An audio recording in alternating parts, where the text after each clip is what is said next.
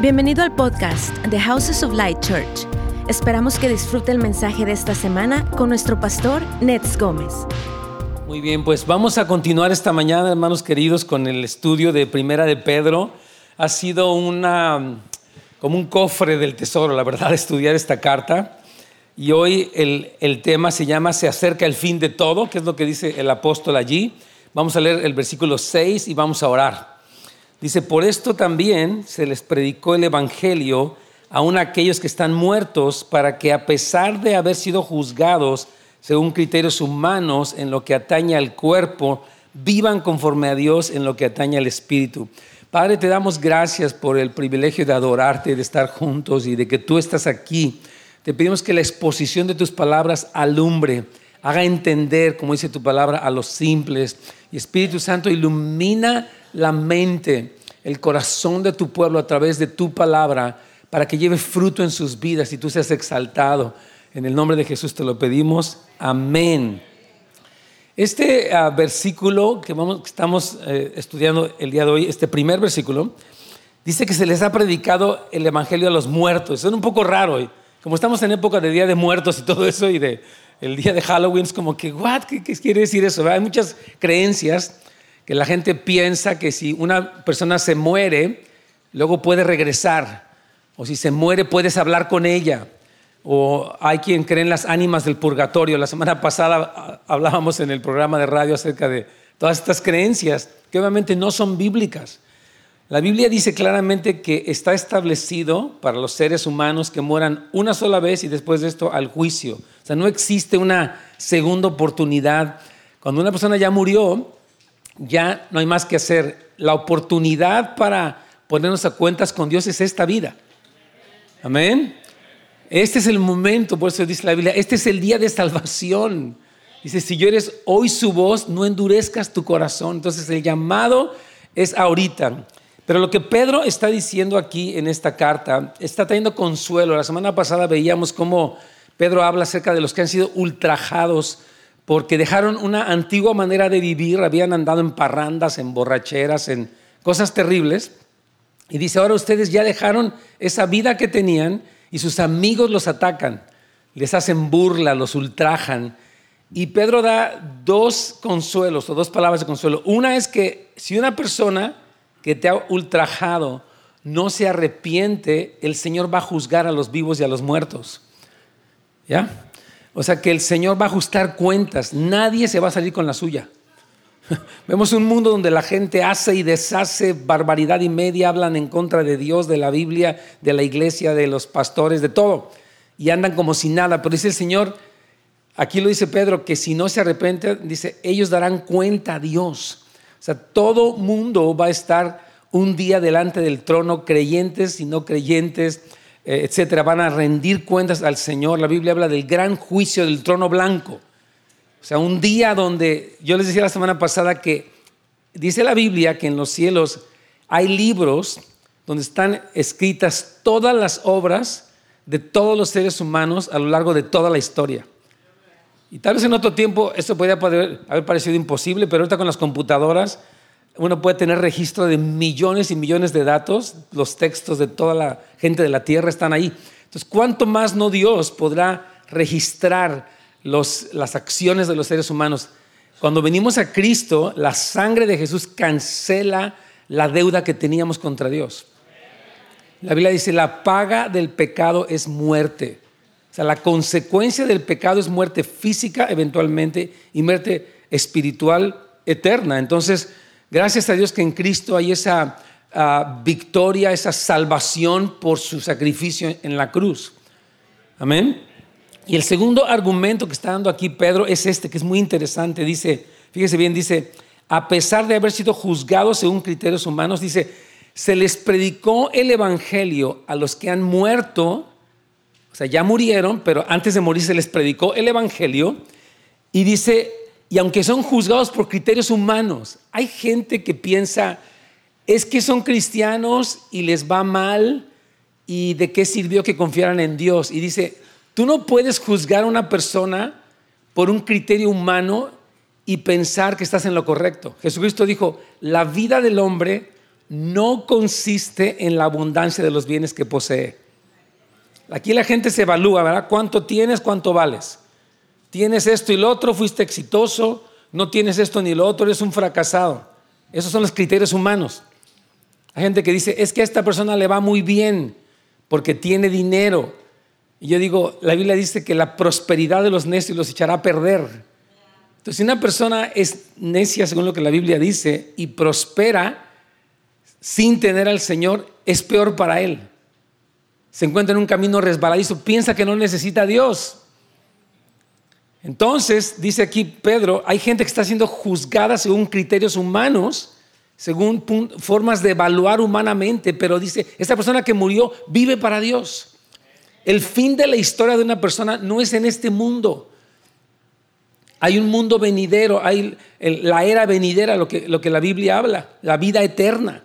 Entonces dice, quiero, repetir eso, a pesar de haber sido juzgados según criterios humanos, en lo que atañe al cuerpo, la vida que vivieron aquí, vivan conforme a Dios en lo que atañe al espíritu. Amén.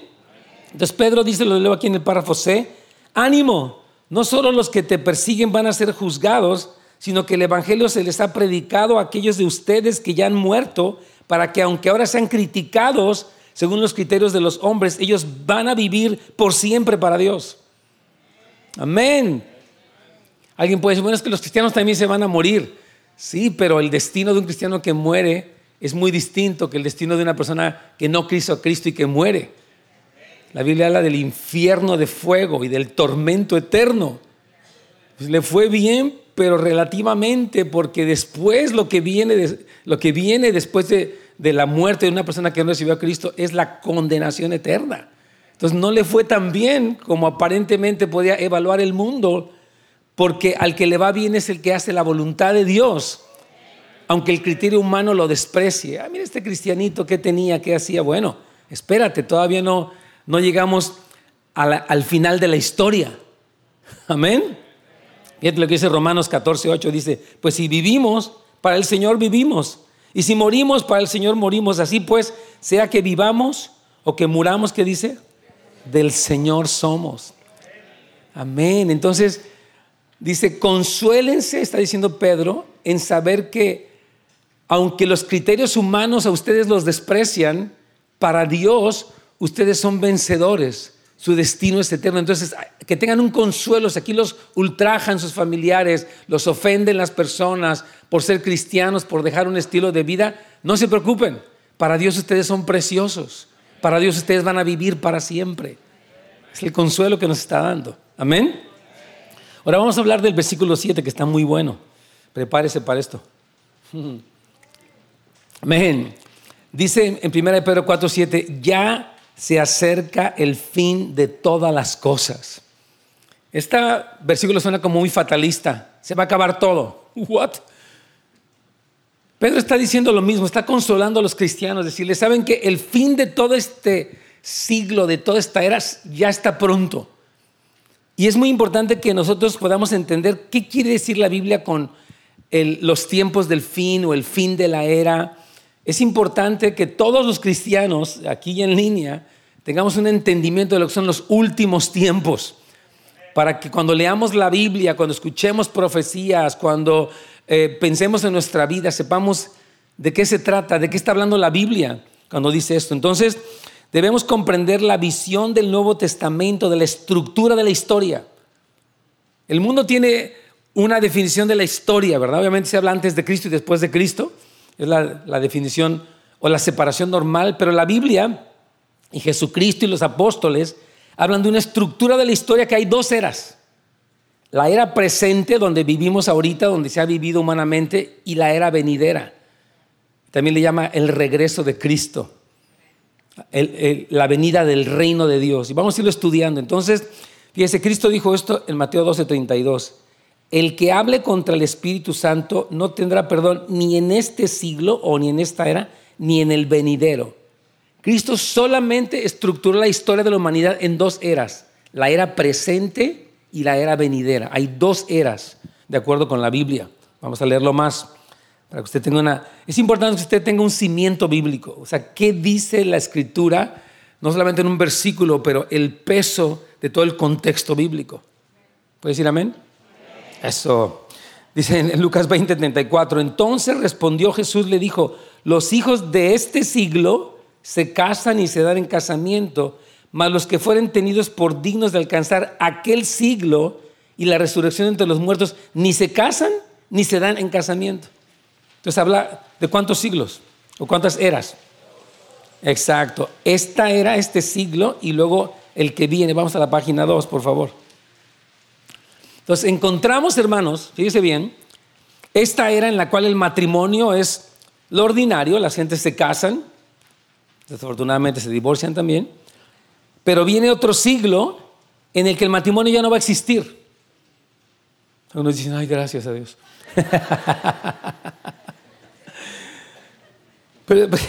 está hablando Jesús de otra era, es la era del regreso de Cristo, su reinado para siempre en la tierra. Y de hecho la Biblia habla de las bodas del Cordero. Nos vamos a casar para siempre con el Señor. Estaremos juntos, dice la Biblia, para siempre. Amén. Entonces Jesús y los otros escritores del Nuevo Testamento hablan del reino de Dios y la era venidera como si fuera lo mismo. Voy a leerle más versículos. Efesios 1:21 dice, Cristo está sentado a la diestra del Padre, sobre todo principado y autoridad y poder y señorío, y sobre todo nombre que se nombra, no solo en este siglo o en esta era que usted vive, donde usted vive noticias, hay partidos políticos, hay presidentes, hay imperios, hay eh, guerras. Dice, bueno, Cristo no solamente tiene autoridad en este siglo, sino también en el venidero. Está hablando otra vez de dos eras, la presente con toda esta situación que vemos y la venidera, pero Cristo tiene poder en ambas eras. Amén. Vamos a leer más. Marcos 10, 17 eh, al 30, estamos leyendo algunos versículos. Dice, un hombre vino corriendo y se puso de rodillas delante de, de Jesús y le preguntó, Maestro bueno, ¿qué haré para obtener la vida eterna? Fíjate, le empieza a preguntar, ¿Cómo puedo obtener esa eternidad con Dios? Le pregunta. Versículo 23, Jesús eh, eh, le, contesta y los discípulos le hacen preguntas y él les dice, mirando alrededor, le dijo a sus discípulos, cuán difícilmente entrarán en el reino de Dios los que tienen riquezas. Es interesante eso, voy a explicarlo. Este hombre cuando Jesús le dice, ok, tú quieres tener vida eterna, ve y vende todo lo que tienes y dalo a los pobres se sintió que Jesús le puso una meta tan alta que dijo que se fue triste. Híjole, ahora sí me la puso difícil, ahí muere. Entonces Cristo le dice a los discípulos, bueno, qué difícil es para una persona, no tanto que tiene dinero, sino que el dinero la tiene a ella. Que la codicia, el deseo de lo material es su única meta. Es difícil porque no puede entrar al reino, su única meta es material. Entonces, esa vida eterna o reino de los cielos se entra por la puerta del arrepentimiento y de la humildad. Cristo dijo, si no te haces como niño, no entrarás en el reino de los cielos. Muchas personas van a experimentar más del reino de los cielos en esta tierra, no porque Dios haga acepción de personas, sino porque han rendido su corazón más, han crecido en su fe y reciben más del reino. Así es. Entonces, Dice aquí Jesucristo, recibirá cien veces, porque Pedro le dice, Señor, nosotros lo dejamos todo, nosotros hicimos lo que le dijiste a este Señor. Dice, ok, quien dejó todo, dice, recibirá cien veces más. Ahora en este tiempo o en este siglo, casas, hermanos, hermanas, madres, hijos, con persecuciones aclara. Te voy a bendecir más si tú das más, pero van a haber persecuciones. Te lo pongo por aviso, o sea, te, te advierto que eso va a venir. Quien le ha dicho que el cristianismo es una vida libre de problemas, no le dijo la verdad porque dice, vas a tener bendición porque Dios te bendice, pero van a haber persecuciones porque tú eres cristiano y vives en un mundo que es ajeno a Dios. Dice, y en la edad venidera, la vida eterna, Cristo equipara tres términos, vida eterna, reino de Dios y edad venidera como si fueran lo mismo. ¿Se entiende esto? Sí, es, es importante que tú entiendas que hay una a la era presente, y la era venidera, que tienen sus características, tienen sus, sus cualidades tremendas. Entonces, fíjate bien, el reino de Dios tiene una particularidad, todos escuchen con atención. Ya vino, viene, pero todavía está por venir. ¿Cómo, pastor? Ya está o está, sí, ya está. Entonces, ¿cómo que ya viene? Porque le falta, le falta una plenitud mayor todavía. ¿O entonces va a venir? Sí. ¿Pues no que ya vino? Sí. Todo eso es a la vez con el reino de Dios. Amén. Y vamos a leerlo con la escritura para que usted tenga la convicción de esto. Lucas 22, 16 dice, porque les digo que no comeré más de ella, estaba hablando de la Pascua con los discípulos, hasta que se cumpla en el reino de Dios. Cristo dijo, yo no voy a beber más jugo de uva, ni voy a comer el pan, hoy vamos a celebrar la Santa Cena con ustedes, hasta que se cumpla la era venidera, hasta que venga en plenitud el reino de Dios. ¿Ya? Entonces, el reino de Dios es futuro y es algo que viene, pero ya está aquí. ¿Cómo es eso? Dios es así. Es multidimensional, es trascendental, es pasado, presente y futuro. Dice, Él es el que es, el que era y el que ha de venir. Todo a la vez. Por eso es Dios. Amén. Gloria al Señor.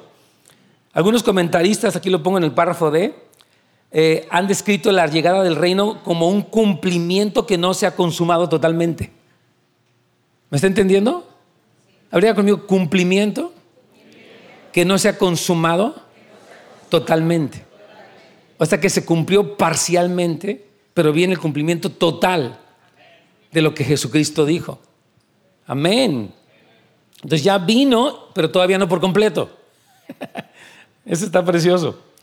Yo, yo, lo, yo, lo, comparo como cuando, por ejemplo, un muchacho se va a comprometer con una muchacha y le da el anillo no se han casado, pero ya es como si estuvieran casados, porque están esperando el día de la boda, pero ya todo eh, está un compromiso, pero no se ha visto la plenitud de la boda.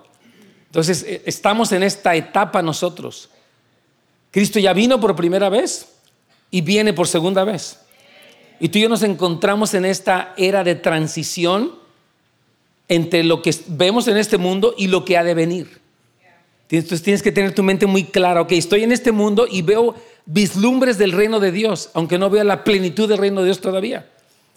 Cristo nos enseñó en el Padre nuestro, decía, Padre nuestro que estás en los cielos, santificado que dice, venga tu reino, ¿no? ¿Sí te lo saben o no? Y hágase tu voluntad como en el cielo, también en la tierra. O sea que la dimensión del cielo puede invadir la tierra en la medida que oramos, conforme a su voluntad. Entonces, ¿habrá personas que van a ver más del reino aquí en esta tierra? Claro. ¿Habrá personas que verán menos del reino? Desafortunadamente sí, porque los que claman, se clama a mí, yo te responderé, reciben más del reino que se ve parcialmente, pero se verá totalmente en el regreso de Cristo. Amén. Vamos a seguirlo estudiando para que usted tenga convicción. Mateo 12, 28. Pero si por el Espíritu de Dios yo echo fuera a los demonios, ciertamente ha llegado ustedes el reino. O pues no que iba a venir, no. Pero donde Cristo es el rey y donde Él está, está su reino. Entonces cuando Él vino, aquí estuvo manifestado el reino. Cristo caminaba sobre las aguas, echaba fuera demonios, calmaba la tormenta. Era la manifestación del reino, porque el rey estaba en la tierra físicamente. Y Él va a regresar otra vez. ¿No le da gusto? Oh my gosh, está tremendo eso. Entonces está diciendo que ya llegó el reino porque Jesús estaba allí. Ahora vamos a ver lo que dice Lucas 17, 20. Y cuando los fariseos le preguntaron acerca de cuándo había de venir el reino, le preguntaron, bueno, ¿cuándo va a venir el reino? Los fariseos muy interesados según esto. Él dice, les respondió diciendo, el reino no vendrá con advertencia. Fíjese bien, no dirán, miren, aquí está o allí está, porque el reino de los cielos está en medio de ustedes. O sea, ya estoy aquí, pues. Estaba diciendo, ustedes están un poquito confundidos, pero el reino ya vino y ustedes ni cuenta se dieron. Así pasa con personas. Vienen a la iglesia y ni en cuenta. ¿Sabe qué pasó? Que habló que el reino que viene, que va acá, no sé qué tanta cosa. Pues si tú te haces como niño y dispones tu corazón, vas a entender y a experimentar el reino. Amén. Así es, hermanos. Así es. Jesucristo dijo, bienaventurados los pobres en espíritu, porque de ellos es el reino de los cielos. O sea, la gente que tiene hambre, que tiene deseo del Señor, experimenta el reino. Pero el que es arrogante, el que es autosuficiente, el que cuestiona, el que es suspicaz, dice, no puede experimentar el reino. Solamente los que se hacen como niños, los que son sencillos de corazón. Amén. Entonces, nosotros podemos experimentar ahorita, y es importante que tú sepas, como te decía, esos vislumbres del reino. De hecho, la carta de Hebreos habla de algunos de los destinatarios de esta carta que ya habían experimentado lo que le llama aquí el escritor los poderes del siglo venidero. O sea, hay poderes que van a venir en plenitud, pero hay, quienes ya desde ahora lo han experimentado. Mire, vamos a leerlo. Hebreos 6.5 dice que también probaron la buena palabra de Dios y los poderes de qué? O sea, como que Dios nos da probadas del cielo aquí en la tierra. La semana pasada estábamos viendo que tuvimos los cuartos, bueno, esta semana que pasó hubo los cuartos de profecía, pero la semana anterior hubo los cuartos de sanidad y una mujer que venía ya mayor, venía con su bastón. Oraron por ella y aventó el bastón hasta por allá y salió caminando. Esa es la manifestación del reino. Bendito sea el Señor Jesús. Amén. Eso pasa entre nosotros. Dios lo está haciendo, hermanos porque es la manifestación del reino. Cuando Jesús regrese va a ser la manifestación plena del reino, va a arrasar con todas las tinieblas y va a llenar todas las naciones de su gloria como las aguas cubren la mar. Va a haber un desbordar tremendo de la gloria de Dios, enderezando lo torcido, corrigiendo todo lo sucio y lo pervertido. Ese es el regreso total. Dice, cuando Juan vio, eh, Juan el Bautista vio a Jesús, dijo, he aquí el Cordero de Dios que quita el pecado del mundo. Ahorita lo quita del corazón, pero lo va a quitar radicalmente de la faz de la tierra. El Cordero de Dios va a hacer eso. Lea la escritura y está llena. Hay más de 150 capítulos que explican la segunda venida y cómo Él va a arrasar con lo malo. Ahorita usted ve cuánta cosa de maldad, pornografía, perversión, tráfico humano, etcétera. Jesús va a desarraigar todo el mal. Y el cielo va a venir a la tierra. Apocalipsis 22 habla de eso. Entonces, por eso Pedro dice, se acerca el fin de todas las cosas. Está diciendo, se está acercando la era que, está por venir y ya está cerca. Ya está cerca. Se refiere a la segunda venida de Cristo. Vamos a la página 3, por favor. Entonces nosotros vivimos en este tiempo de transición entre la primera y la segunda venida, al, al cual se le denomina los últimos tiempos. ¿Usted está en los últimos tiempos, sí o no? Eso, va, bien, es buen alumno, buena alumna. Vamos a ver lo que dice la Biblia, primera de Pedro 1.20. Él está hablando de Cristo. A la verdad fue destinado desde antes de la fundación del mundo, pero ha sido manifestado ¿cuándo? ¿Por causa de quién? Quiere decir, póngaselo, póngase el saco. Por causa de mí. Entonces Cristo ya fue manifestado ya muy pronto vamos a celebrar la Navidad, ya se acabó el año increíble. Vamos a celebrar el nacimiento de Cristo. Entonces el nacimiento habla, en el momento que Cristo nace, se arrancan los últimos días, porque empieza ya la transición, ya el Mesías prometido desde Génesis 3:16 eh, se, cumple, entonces ya empieza la transición a la nueva era, por eso esos son los últimos tiempos. Hmm, no lo veo muy convencido. Pero ahorita lo voy a convencer con la Biblia, no se preocupe. Amén. Primera de Juan 2.18, mire cómo dice, hijitos, ¿qué dice? Ahora, esto fue escrito hace 20 siglos. Ahorita vamos a explicar lo que pasó ahí. Y según ustedes oyeron que el anticristo viene, así ahora han surgido muchos anticristos. Por eso conocemos que es el último tiempo. O sea, la venida de Cristo trajo la manifestación parcial, no total del reino, pero también la manifestación de los anticristos, de los que se han opuesto a Cristo abiertamente, filósofos, científicos, pensadores, artistas, se han opuesto y se llaman anticristos. Y dice Juan, por eso sabemos que ya es el último tiempo, porque así como vino Cristo, también vienen los anticristos que se oponen a la manifestación del reino de Cristo. Y eso es un indicativo de que estamos en los últimos tiempos. Amén.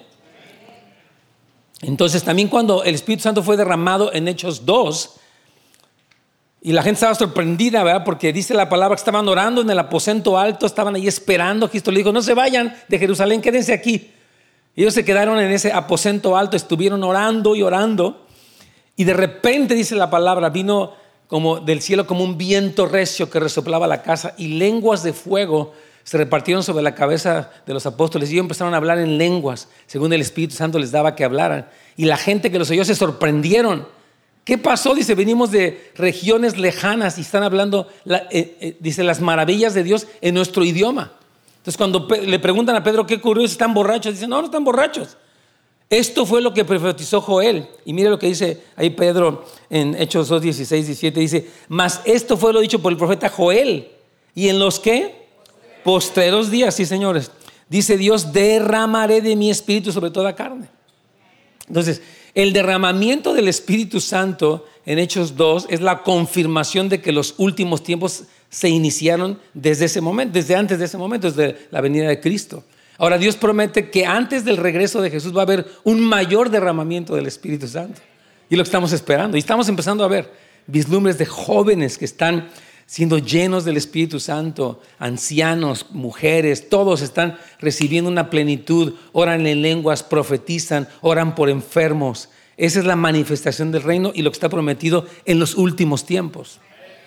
Y está claramente dicho en la escritura. En conclusión, de acuerdo con la escritura, la era presente comenzó después de la caída de Adán y Eva, en la que hay enfermedad, muerte, matrimonio, negocios ordinarios, pero estamos esperando la era venidera el regreso final de Jesús, la resurrección de los muertos, la transformación de la historia, porque el reino de Dios será establecido en su plenitud en la tierra.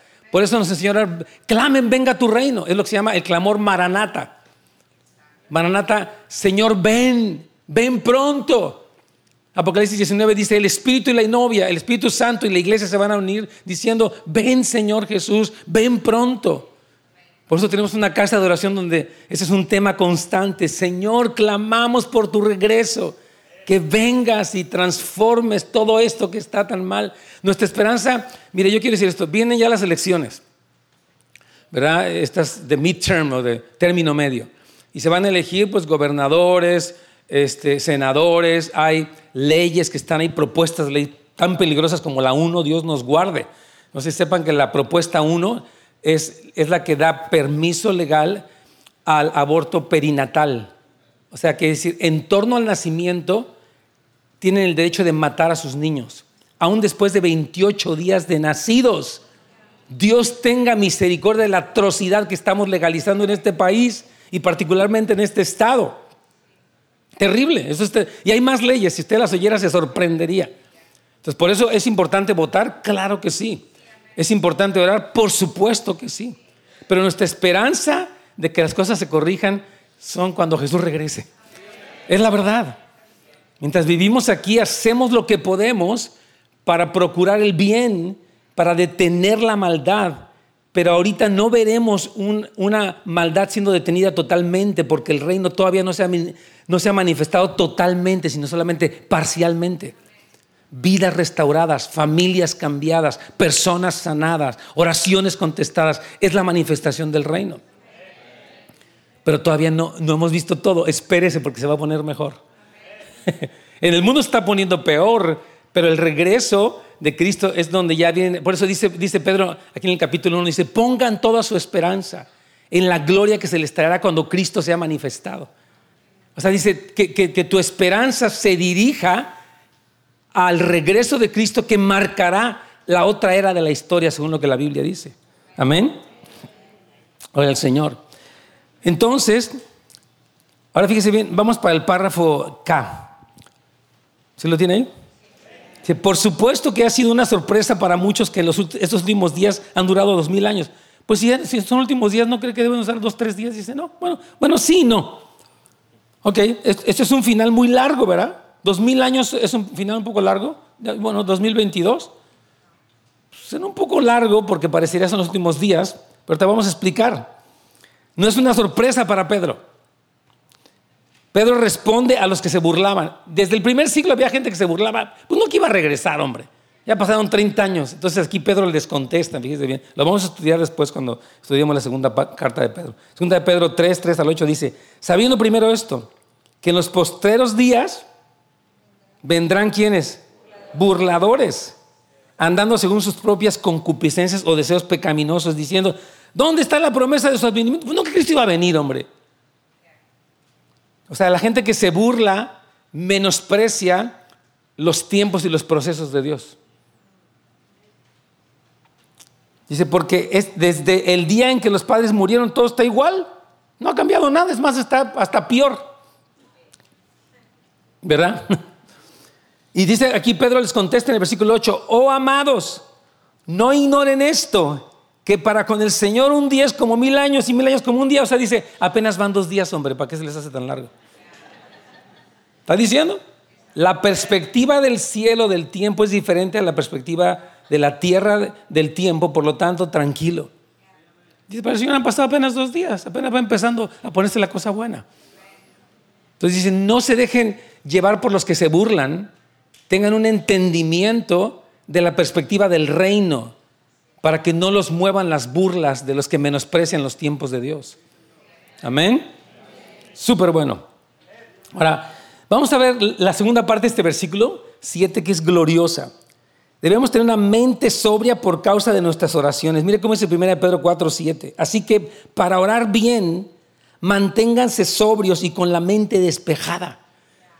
Aquí Pedro está poniéndonos una cosa tremenda. Fíjese bien, voy a darle un breve repaso. Dice, ustedes están siendo ultrajados, les pasan cosas, hay ataques, es difícil, etc.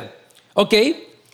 Si tú no recibes el consuelo de lo que la Biblia te dice y no tienes un entendimiento de los tiempos, te puedes desesperar, te puedes deprimir, puedes ser presa de la ansiedad o de la duda. Entonces dice, tú necesitas orar bien y por causa de una vida de oración adecuada tienes que poner tu mente en acción a favor de la esperanza para que pienses bien y por lo tanto ores bien y por lo tanto venzas a Satanás y por lo tanto veas la manifestación del reino. Amén. Te lo voy a explicar más despacito para que lo, asimilemos poquito por poquito. Amén. Fíjese bien, párrafo El Espíritu Santo, a través de Pedro, nos está diciendo, usa tu mente para evitar ser controlado por tus impulsos. Nosotros oímos noticias y, ay, qué miedo. Y viene el, el, desabasto de alimentos, que se está calentando la tierra, que, ¡ah! Dice, usa tu mente para que no seas controlado por tus impulsos. A veces tu vida puede ser controlada por tu enojo. es que me hacen enojar, es que me desespera, me frustra. Dice, usa tu mente, piensa. Amén. Entonces, una razón por la que puedes estar fuera de control es porque no usas tu mente, solamente tus emociones te dirigen. Eres demasiado emocional. Hmm, nos pasa. ¿Ya? Nos pasa que de repente las emociones, mire, las emociones no están mal porque Dios las puso, pero no es para que seas controlado por ellas. Es para que ellas detecten lo que te está pasando. No para que las niegues, para que las reconozcas y las canalices. Un día vamos a hablar acerca de ese tema de las emociones, que es muy bueno, muy importante. Entonces dice aquí Pedro, usa tu mente para evitar ser controlado por tus impulsos, controlando tu vida al evaluar con tu mente lo que debe ser hecho y entonces, o sea, tú tienes que pensar, ok, antes de enojarme con mi esposa, de gritarles a mis hijos, voy a pensar, ¿qué conviene más? ¿Que me enoje o que piense y sea claro en mi comunicación? Hace poquito hablaba con una mamá y ella se enoja mucho con sus hijos y les dice cosas feas. Y el esposo me dice, es que le hice bien feos a mis hijos. Yo le dice, mira hermana, cuando tú te enojas, pareces más enojona que razonable. Cualquier coincidencia con tu caso es mera casualidad. O sea, eres enojona y tus hijos piensan, es que mi mamá se enoja en vez de mi mamá tiene razón. ¿Me está entendiendo? Bueno, sus hijos dejan los cuartos tirados, que aquí le puede pasar a cualquiera de nosotros. Y dice, pero es que ¿por qué dejan tirados? Chamacos, mal hechos, no les importa nada, etc. Entonces yo le dije, hermana, es, nuestra carne se quiere enojar porque es frustrante que te le dices a un muchacho algo y no lo hace y tienes que estarle recordando cada día.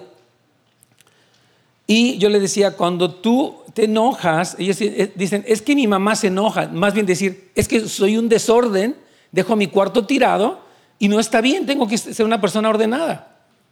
¿Me entiende? O sea que está pensando, si la mamá piensa, decirle, mire hijo, el que tú dejes tu cuarto desordenado habla de tu falta de disciplina, tu falta de consideración a las reglas de la casa, y si continúas así, va a haber una consecuencia. Te amo y me caes muy bien, pero ya no puedes dejar tu cuarto tirado siempre. Entonces la mamá está usando su mente para no ser controlada por sus emociones y hacer lo que es mejor para que sus hijos la escuchen. Es un ejemplo de lo que está aquí explicando Pedro.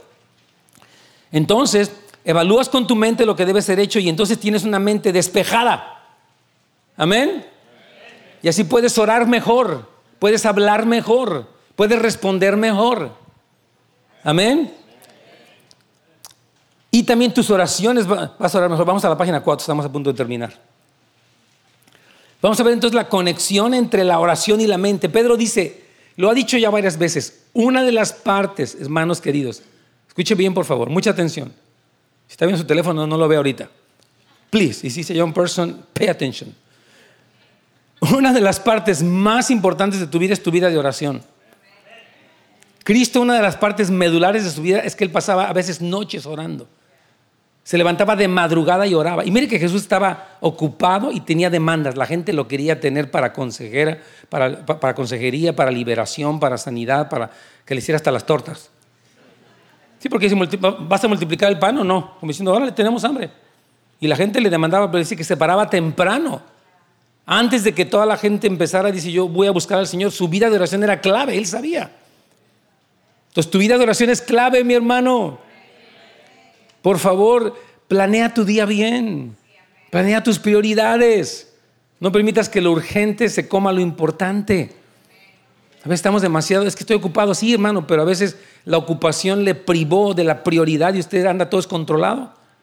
Amén. Entonces, fíjate lo que dice aquí. 1 Pedro 1.13. Por eso, con la mente preparada para actuar, siendo sobrios, pongan su esperanza completamente en la gracia que les es traída en la revelación de Jesucristo. Qué versículo más poderoso. Fíjate, dice, prepara tu mente para actuar, para que seas sobrio, para que estés eh, pensando claramente. Y entonces tú pones tu esperanza en la gracia que va a ser traída o que es traída en la revelación de Cristo hay esperanza. Puedes controlar la ansiedad, puedes controlar el temor, puedes controlar la sospecha, puedes controlar eh, la depresión porque estás actuando con tu mente. Quiere decir que personas que viven descontroladas es que no están usando su mente, insisto, están usando mucho, sus emociones son la guía principal de ellos. David tenía emociones, decía, alma mía, ¿por qué te abates? Y él le decía, alma mía, todavía voy a alabar al Señor, así que no te turbes. Porque yo ahorita voy a adorar al Señor. Ayer me decía una hermana israelí que me cae súper bien, se llama Carolyn Hyde, la vi ayer, y decía esta hermana que a ellos les dijeron, ellos son ciudadanos americanos y ciudadanos israelíes, y tienen allí años haciendo un trabajo tremendo en Israel de evangelismo, pero de veras qué hermoso. dice que les llegó una notificación, ustedes tienen que salirse del país, perdieron sus, su ciudadanía porque están predicando. Y dice que, el abogado le dijo, ¿sabe qué? Sinceramente ya se acabó todo, dice. Planee su regreso a ver a dónde se va, no sé si a Estados Unidos, donde quiera, pues usted aquí, ya se le acabó. Dice la hermana que de momento, pues, imagínate el shock, ¿no? Tiene su casa, su ministerio, sus hijos, sus nietos allí. Y dice que ella dijo, me fui a mi cuarto y empecé a adorar al Señor. Empecé a adorar al Señor. Dije, Señor, voy a, a entregarte mi ansiedad, mi, mi shock de lo que está ocurriendo y voy a reconocerte tu grandeza. Y dice que en ese momento le vino una paz de Dios. Digo, ya, se acabó toda la ansiedad. Y al siguiente día le, llegan, le llega una llamada por teléfono y dice, venga, la, venga para el consulado, aquí están sus documentos ya. Así dijo, me dijo la hermana, así pasó. Porque ella me había pedido oración de esa situación. Pero sí entendió, ella utilizó su mente, o sea, tenía emociones de, desesperación, temor, pero ella se enfocó en el Señor, en quién es Él, en sus promesas y pudo aquietar su mente para orar adecuadamente y ver una respuesta del Señor. Por eso dice Pedro, por causa de sus oraciones, tengan la mente sobria. Preparen su mente para actuar. Amén. Entonces, estas son las formas en las que debes luchar por tener esperanza. Si no tienes esperanza, esto es lo que tienes que hacer. Prepara tu mente para entrar en acción. A veces nada más ves noticias, noticias, noticias, noticias chismes, eh, este, el Facebook y ahí, y era que pasó eso, que lo mataron, que lo aplastaron, que lo asaltaron, que lo... Y está esto, me van a matar, me van a asaltar, me van a aplastar. Eres una víctima de toda la información que te llega. No estás siendo deliberado en usar tu mente para llenarla de esperanza. Amén. Pero si tú te sientes sola, Tú puedes ser la persona solitaria, estoy solo, nadie me quiere, estoy abandonado, mejor me aíslo, y tú te metes en tu soledad y puedes entrar en etapas depresivas. O puedes leer la escritura, dice, contigo estaré, nunca te dejaré, nunca te desampararé. contigo voy a estar en la angustia. Aunque pase en el cielo y la tierra, nunca, nunca te voy a abandonar. usamos nuestra mente, pero eso no va. Mira, la esperanza no se produce automáticamente. Dice aquí que tienes que usar tu mente. No tener una mente pasiva, sino activa. Amén. La esperanza no surge de manera natural, es algo que requiere que uses tu mente. Pedro lo dice varias veces aquí, adecuadamente poniendo tu confianza en las promesas de Dios. Busca las promesas, conócelas, memorízalas, recuérdalas, cántalas. Amén. Medita en los versículos que hablan de la esperanza y usa tu mente. Mira cómo dice primera Pedro 5, 8 al 9. Sean sobrios y velen. Está diciendo, usa tu mente y estate alerta de lo que está pasando. Tu adversario, el diablo, como león rugiente, anda alrededor buscando a quien devorar. Resístanle al tal como. Firmes en la fe. Satanás quiere robar tu fe. ¿Sabías eso? Quiere meterte dudas. Dios no existe, la Biblia no es mentira, eso es un puro cuento. Y tú dices, oh, pues sí, nada que ver. Conquiste esas dudas, esos dardos de fuego con la fe en el Señor. Y diga, escrito está, yo le creo al Señor. Es importante esto porque si no tu oración es que hay personas que creen que la oración es quejarse con los ojos cerrados. Ay, qué horrible es esto, qué horrible es lo otro. Dice, Señor, ok, entrégame lo que tú quejas, pero ¿qué te parece si me entregas también tu confianza, tu fe? Amén. Entonces, párrafo 6, con esto terminamos. Dice, para resistir al diablo, debes tener una mente sobria. El uso total de la mente para tener esperanza te permite orar más adecuadamente. La esperanza es el secreto de la oración efectiva. ¿Sí lo cree o no lo cree? Dice la Biblia, es necesario, que, Hebreos 11:6, que el que se acerca a Dios crea que le hay, o sea, que Él está allí y que Él es galardonador de los que le buscan. Gente dice, es que lloro y ni pasa nada. Pues mejor ni ores así sin fe. Tienes que creer. Hay gente que cree en la superstición. Es que se me cayó el salero. Ay, Dios mío. y hace hasta cosas raras porque lo cree. No hay ninguna razón de ninguna índole para saber que eso es de mala suerte, pero lo cree. Hasta se, ay, ¿qué? Se me cayó la sal. ¿Qué me va a pasar? Cálmese, hermana. Lo creyó, usted puso su fe en una mentira. Y hasta tiene miedo ya. Entonces, mejor ponga su fe en la verdad y reciba la bendición de Dios. Entonces, amén. Gloria al Señor, sí, claro que sí. Entonces, nos mantenemos firmes en la fe resistiendo al diablo. Hermano, no elimines el uso de tu mente usando alcohol o despreciando tu mente viendo, leyendo cosas que no te edifican. Tú puedes ver cosas que son tontas. Uno puede pasarse en TikTok dos horas con tu dedito así nada más viendo. ¡Ah! ¡Ay, qué raro! no estás usando tu mente. Estás siendo un receptor pasivo. Y ahora ando, ando, bien confundido, hermano, bien, bien, desanimado. Yo la verdad ya no sé qué. Pues es que el TikTok te dejó así. Te entretuviste tres horas y te reíste, pero estás vacío. Entonces, usa tu mente deliberadamente para ponerla al servicio de la esperanza y una vida que está llena de esperanza puede orar lo que la Biblia dice.